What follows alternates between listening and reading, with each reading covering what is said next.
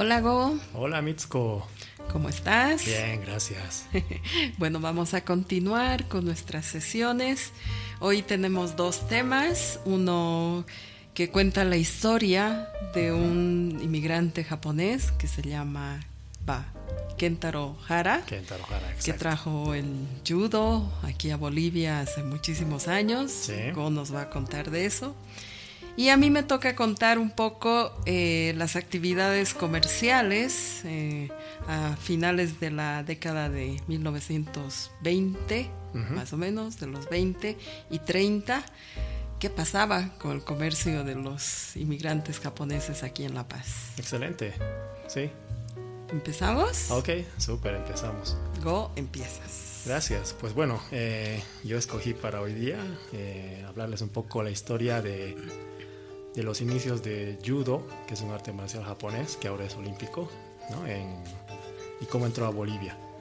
Y el personaje principal de esta historia es el señor Kentaro Hara.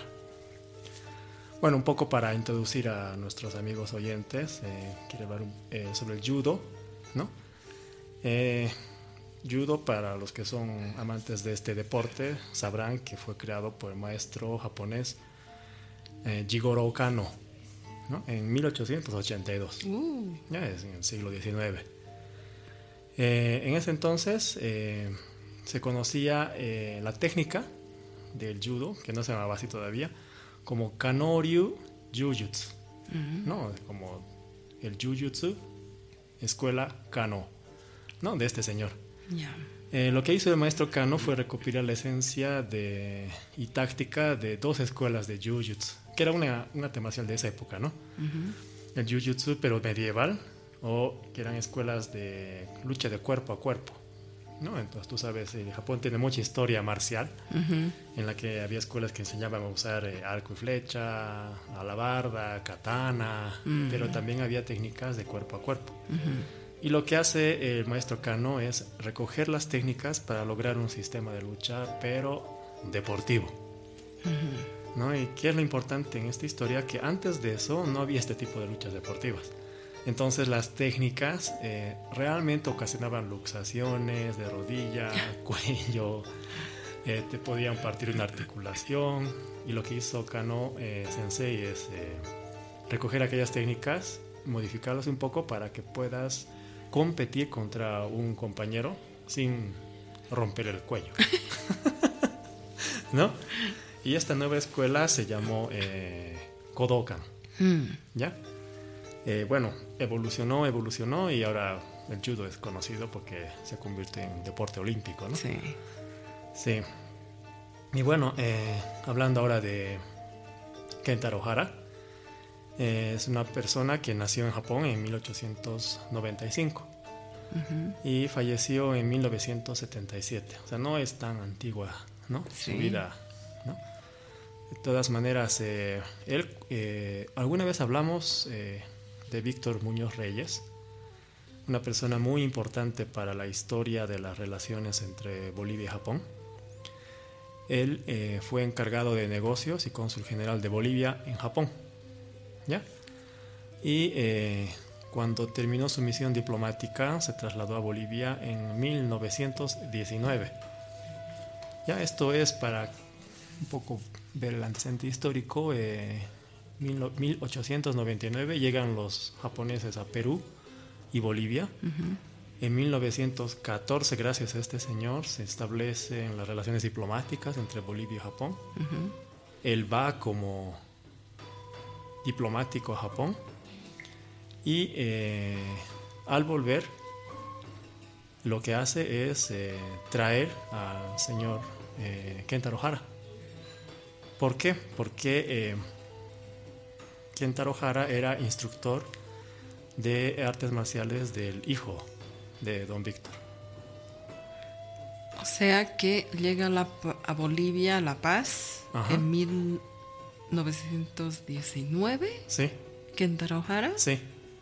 Eso quiere decir que, wow. Era joven, ¿no? Eh, como bastante, dijimos, eh, sí. nació en 1895, tenía 24 años. ¿No? Mm, Sí. Ahora, 1919, bueno. eh, Quiere decir que hace unos cuantos años el judo, la historia del judo en Bolivia cumplió 100 años. Y no mucho más antes de esos se está, o sea, se crea el, judo como tal, es decir, que este deporte llega a Bolivia muy joven. Sí, de hecho cuando el maestro Jara, Kentaro Jara, el que vino a Bolivia, no nació, nació eh, muy pocos años después de que eh, Jigoro Kano creara el judo, ¿no? Como sistema. ¿no? 1882 se crea el judo y unos 13 años después, nada más, nace Kentaro Hara. Eh, obviamente no sabemos cuándo entró por primera vez a practicar judo, pero cuando tenía veintitantos años apareció un diplomático desde Bolivia. Se lo trae. Y le daba clases a su hijo. Y cuando acabó la misión este diplomático, pues a don Víctor Muñoz Reyes se le ocurre traerlo a Bolivia. Qué increíble, o sea, que el judo en Bolivia está ya más de 100 años. Así es, así es, ¿no? Y bueno, eh, llegando acá, eh, no vino como maestro de judo, sino se lo presentó como instructor de bushido, es decir, de caballería japonesa, ¿no? ¿Por qué? Porque lo colocaron como instructor en el colegio militar mm. del ejército. Y eh, obviamente toda esta historia está detrás de Víctor Muñoz Reyes, que también lo recomendó para que trabaje eh, como encargado de seguridad del presidente de aquel entonces, Hernando Siles Reyes. Mm. ¿no? Un presidente que gobernó del 26 al 30, ¿no? de 1926 a 1930. Kentaro Hara también es conocido porque fue preparador físico, es decir, el que preparaba a los deportistas de la selección boliviana de fútbol. Qué increíble. Sí. ¿No? Eh, también leyendo algunos artículos se dice que en 1928, es decir, ya unos años después, eh, participó en una exhibición de lucha en la ciudad de La Paz, un poco para demostrar el arte marcial y show, ¿no? Eh, claro. Su rival era un, un boxeador como boxeador versus judo. judo O sea, un poco raro, pero, pero bueno. Obviamente la exhibición, ¿no? Y esto seguramente alimentó la curiosidad de mucha gente. ¿Quién ganaría? si lo ponen así, creo que... Y lo han armado, yo creo que tuvo que ganar el judo, ¿no? Porque era una exhibición para mostrar el judo. Exacto. Generalmente no muestras perdiendo. No, no lo sé, no lo sé. Estoy adivinando. Y bueno, eh, en toda la vida de Kentaro Hara, al final fue instructor en el Colegio Militar del Ejército por 30 años, ¿ah? 30 mm. años. 30 años, sí. Eh, y según cuenta eh, algunos textos escritos por la Escuela de Artes Marciales del Ejército, el maestro Hara, el sensei Hara, también enseñó jiu-jitsu. Mm. ¿Ya? Jiu-jitsu. Eh, obviamente, eh, bueno, como pasa en Latinoamérica en general, eh, tiene historia de presidentes militares, ¿no? Y lo mismo pasó acá, muchos de los alumnos, algunos de los discípulos del maestro Harap llegaron a presidente, como el caso de René Barrientos Ortuño o el general Hugo Banzer, ¿no? que estaban entre sus alumnos de judo, que luego se convirtieron en presidentes. Mm. En la sociedad japonesa, eh, creada en 1922, razón por la cual este año, 2022, celebramos 100 años, a unos 6 años de fundada la sociedad, en una reunión del directorio, eh, se resuelve otorgar un reconocimiento a Kentaro Hara eh, como maestro de judo perteneciente a la escuela Kodokan de Japón. Es decir, vuelvo atrás, escuela Kodokan era la escuela del fundador del judo. Oh. ¿No? Entonces estamos hablando de que llegó a enseñar judo a este país un discípulo directo de eh, la escuela de Kano. wow. ¿No? Y bueno, cuentan los estatutos que se le dio una medalla y un diploma de agradecimiento. Por supuesto, por su trayectoria en la escuela militar, el colegio militar, también fue reconocido por el gobierno boliviano y nombrado honoríficamente coronel del ejército de Bolivia. Mira. ¿No? Eh, investigando un poco, eh, encontré así unas resoluciones antiguas de, del Ministerio de Instrucción Pública. Supongo que es como el Ministerio de Educación, tal vez, en la que se cita al maestro Kentaro Hara. En, la resolución dice eh, que es un contrato, es una resolución para aprobar el contrato con el profesor, ¿no? Decir, profesor Kentaro Hara para la enseñanza de judo. ¿no?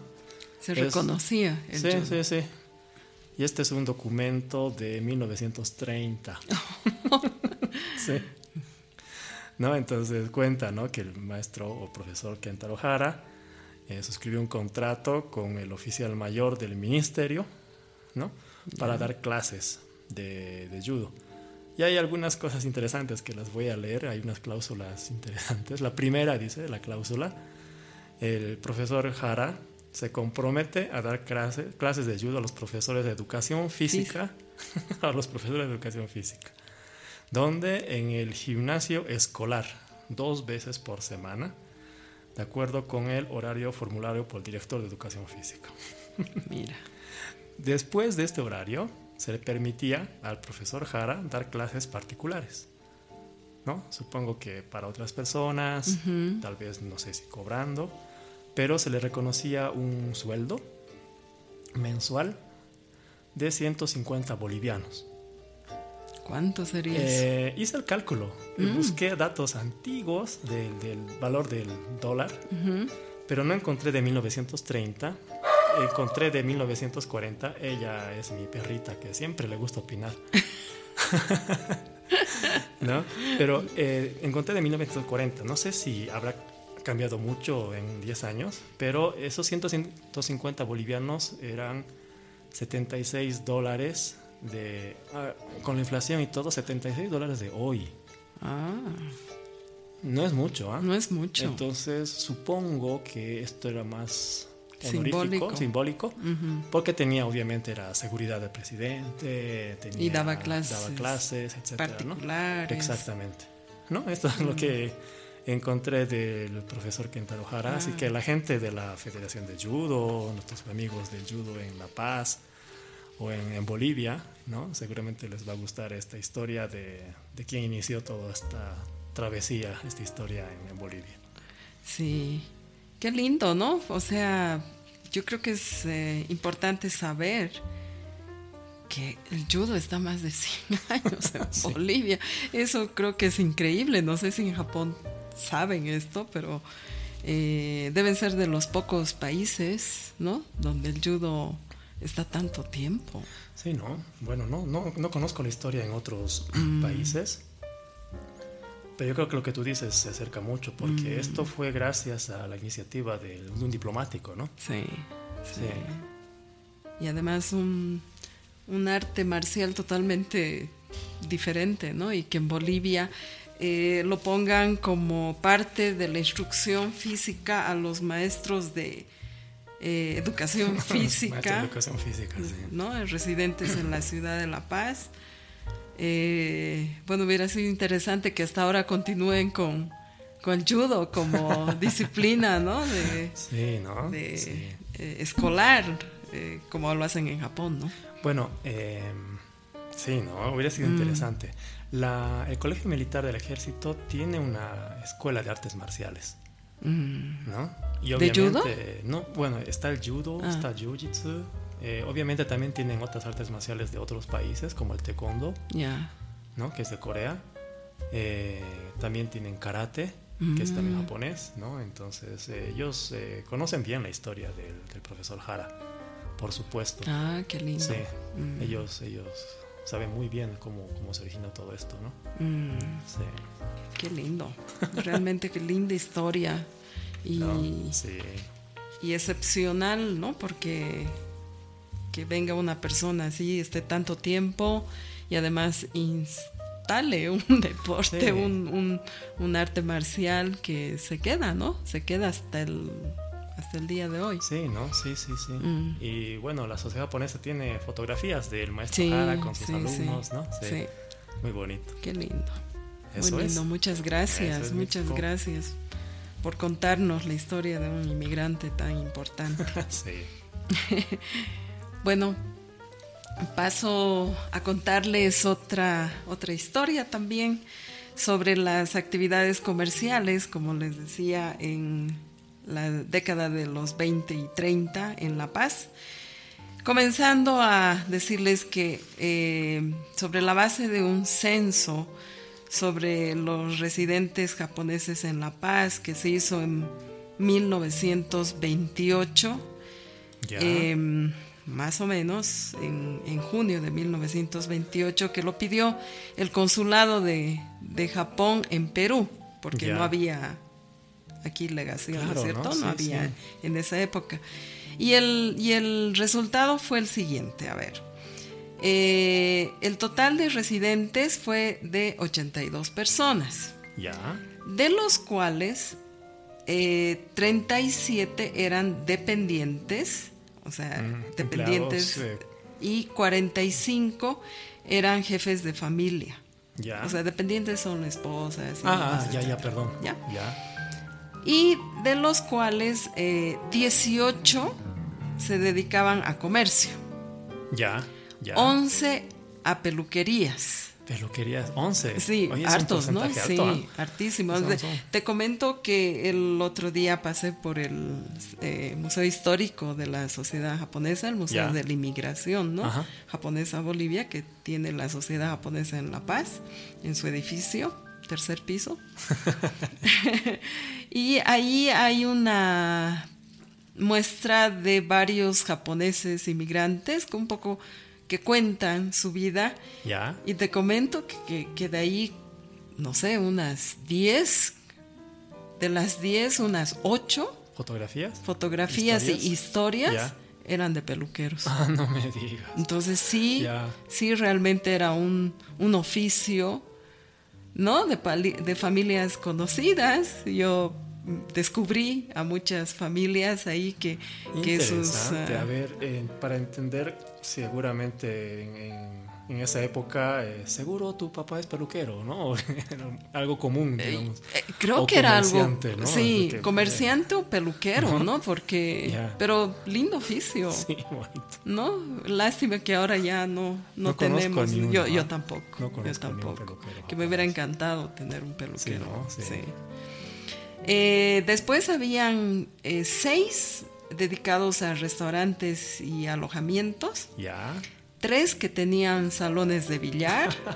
Qué bonito. ¿No? O sea, yo creo que era un, un eh, espacio de moda.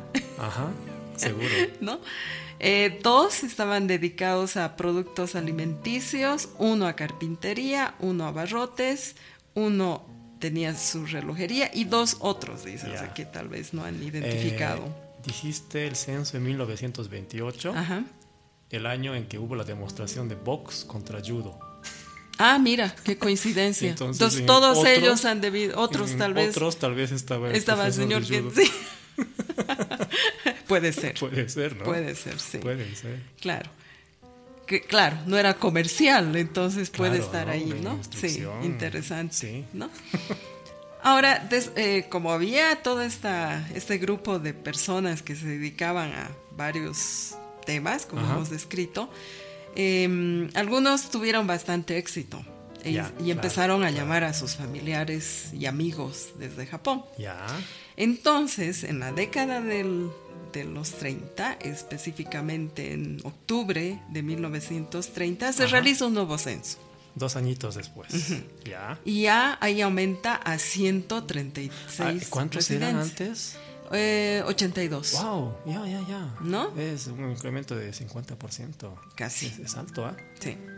Y en las actas, porque estos son datos de las actas, ¿no? Eh, de la historia de la Sociedad Japonesa de la Paz. Ya está detallado de cada uno la ocupación, el estado civil, la fecha de nacimiento y el género. Ah, qué bonito, qué bonito. Sí. Y bueno, este censo muestra que muchos japoneses que se dedicaban principalmente al comercio con bastante éxito, ¿no? Ya. Eh, se destacan, voy Ajá. a mencionarte eh, uno o dos. Ya. Eh, la casa Komori, ¿no? que Ok. es, eh, se dedicaba a importar porcelana, juguetes, ropa y otros artículos que traía desde Japón. Ya. Me imagino que tardaba mucho, pero llegaba. Sí, seguro. Eh, no, ya no. Bueno, no había carreteras No. como hay ahora. No, Y el barco, pues bueno, tenía también su trayecto, ¿no? Por el Pacífico. bastante largo, Ya. ¿no?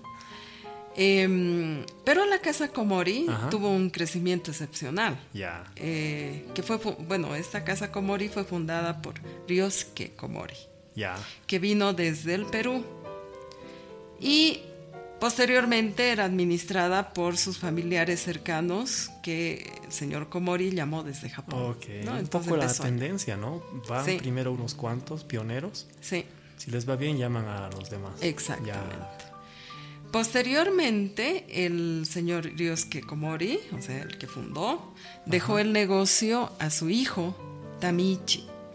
También Chikomori tiene bastantes fotos en, la, en los archivos, ¿no? Sí, De- sí, sí, pues fue Una persona que siempre está ahí Al medio. sentado al centro, al- ¿no? sí, de la sí, fotografía. sí, Se sí. notaba que era bastante Sí, respetado. sí, sí. Ya, ya, ya, ya. Eh, y él hizo crecer la empresa, Ajá. ¿no?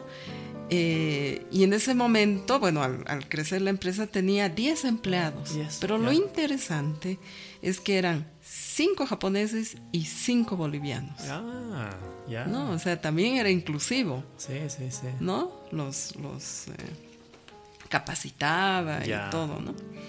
El Papa, Ajá. don Ryosuke Komori, retornó al Japón y estableció en el puerto de Kobe Ajá. Una empresa, fundó una empresa comercializadora que se llamaba Sanwa. para realizar las exportaciones a Ah, Bolivia. Esa visión de negocios, ¿no? Sí. Hijo, quédate acá que yo te envío todo. Claro. Más directo, más seguro y Qué bueno. Ya. posteriormente otro familiar de, de la, de la eh, familia Komori, Ajá. Santiago Toshihiro Komori, Ya. Estableció una fábrica. Imagínate una Ah, ya no fábrica. solamente importaban entonces, No. producían. producían una fábrica de camisas, Oh. pijama, ropa interior y pañuelos que se llamaba Salida del Sol. Ya. Y tiene- contaba con más de 20 empleados, entre los cuales incorporó a personas que no tenían conocimiento en costura, pero los capacitaron. Qué bonito. Qué lindo, ¿no? O sea, realmente... Fábrica de camisas. Sí, en esa época. Ah, vaya, no es poca cosa. No, hay fotos, hay fotos Ya. donde de la fábrica donde están ahí se ve, ¿no? Las, Ajá. las maquinarias y todo eso. Entonces, esta fue una de las empresas, digamos que, eh, o familias, ¿no? Que, que hizo mucho éxito, digamos, en el crecimiento comercial. Pero hubieron otras empresas, ¿no? Que también se han destacado, por ejemplo, la Casa Ochay, también, que era de, sí, de sí, importaciones, etcétera. Eh, y otras, ¿no? O sea, de abarro eh, bueno, llamaban abarrotes, pero en, en realidad eran tiendas con variedad de productos, ¿no? Ya, eh, supongo que en estas famosas tiendas en que uno encontraba tenedores, pilas, Ah, sí. linternas, Todo. comida, Desde enlatados, alfileres, alfileres, hasta ¿no? todo, Sí, sí, sí, sí. juguetes, ropa, Ya, ¿no? ajá. Hubiera sido lindo, ¿no? Tener Made in Japan. Sí, ¿no? Sí. Sí, ya hay varias, eh, varios nombres, ¿no? Sawaya, Matsuya, Fuji, Yoshizaki. Ah, de las tiendas de barrotes. Exactamente. Sawaya, Higa, Michimata, Yamada, bueno, está Ochai, Sasaki, Kawamura, Hayakawa, Sahashi, Omote. Después No escuché varios de estos. ¿ah? No, Conozco sí. algunos Higa, Yoshizaki Ochiai, que son famosos aquí Sí. en La Paz. Sí. Tal vez algunos de nuestros oyentes van a, van a reconocer a sus familias. Que nos comenten ahí También, sí. Tengo de comestibles Takiguchi y Yoshida. Peluquerías nuevamente. Aquí está Sato, Saki, Nakamoto y Noda. tengo varios amigos Sato, Saki y Noda. Sí, y de, de ellos en eh, la sociedad están sus historias. Ah, qué bonito. Sí, sí. Restaurantes Hamada y Takagi. Hamada y Takagi. Eh, relojería y joyería Yoshizaki. Yoshizaki, ah, mm. ya. A ver si alguien tiene algún familiar ahí cercano. Sí. Bueno, Que, conozca esta historia, por favor, coméntenos. Sí, y los apellidos, ¿no? Sí. Bueno, mm, bueno. En esa época, el sector más importante comercial en La Paz estaba situado entre las calles Comercio y Potosí, que era muy cercano al, a la Plaza Murillo, que está eh, el Palacio de Gobierno, el Congreso Nacional, etcétera, a una cuadra casi. Si no conocen La Paz, hablar de la Plaza Murillo es hablar de, del, mero, mero centro, político de, La Paz. Exacto. ¿no? Y la historia está concentrada en esa zona y creo que tener un negocio allí era era... No era poca cosa. No era poca cosa. y comento que en esas dos calles existían 15 negocios de japoneses. O sea, estaba copado. Porque no son cuadras muy, muy largas, digamos, ¿no? Hoy, hoy es un paseo peatonal, ¿no? Esa calle se convirtió en un paseo peatonal muy comercial. Entonces me imagino cómo era en ese entonces, ¿no? Qué interesante. Sí. Vaya, les iba bien. Les iba muy bien. Les iba muy, muy bien. Entonces, em, creo que es bonito recordar esto.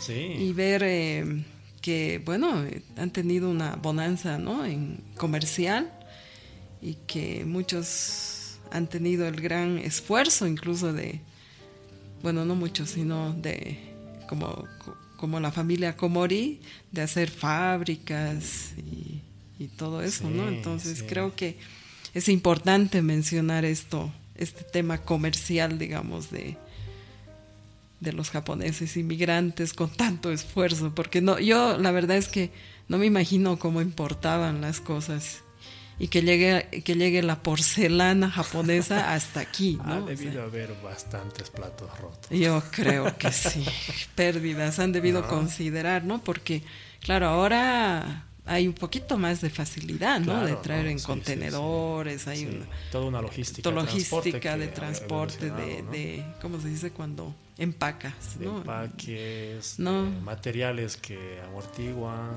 los mismos camiones. Eh, las carreteras que han evolucionado mucho. Pero en esa época, en los años 20 y 30... Hasta los pagos, envíos de dinero, no sé cómo lo habrán hecho, no, no, tengo idea, qué interesante. Pero, pero estamos hablando de los comercios de hace 100 años, no, no, no hemos hablado de, la posguerra, de los 80, solamente de los 20 y 30. Así es. ¿No? Pero tener 15 negocios en el centro comercial más importante de La Paz, realmente se destaca. gracias, ah, qué, qué buenísimo. Bonito, ¿no? Sí, sí, sí, de hecho, muy bonita historia. Sí. Entonces, bueno, reiteramos a nuestros oyentes si, si saben de algunas de estas familias.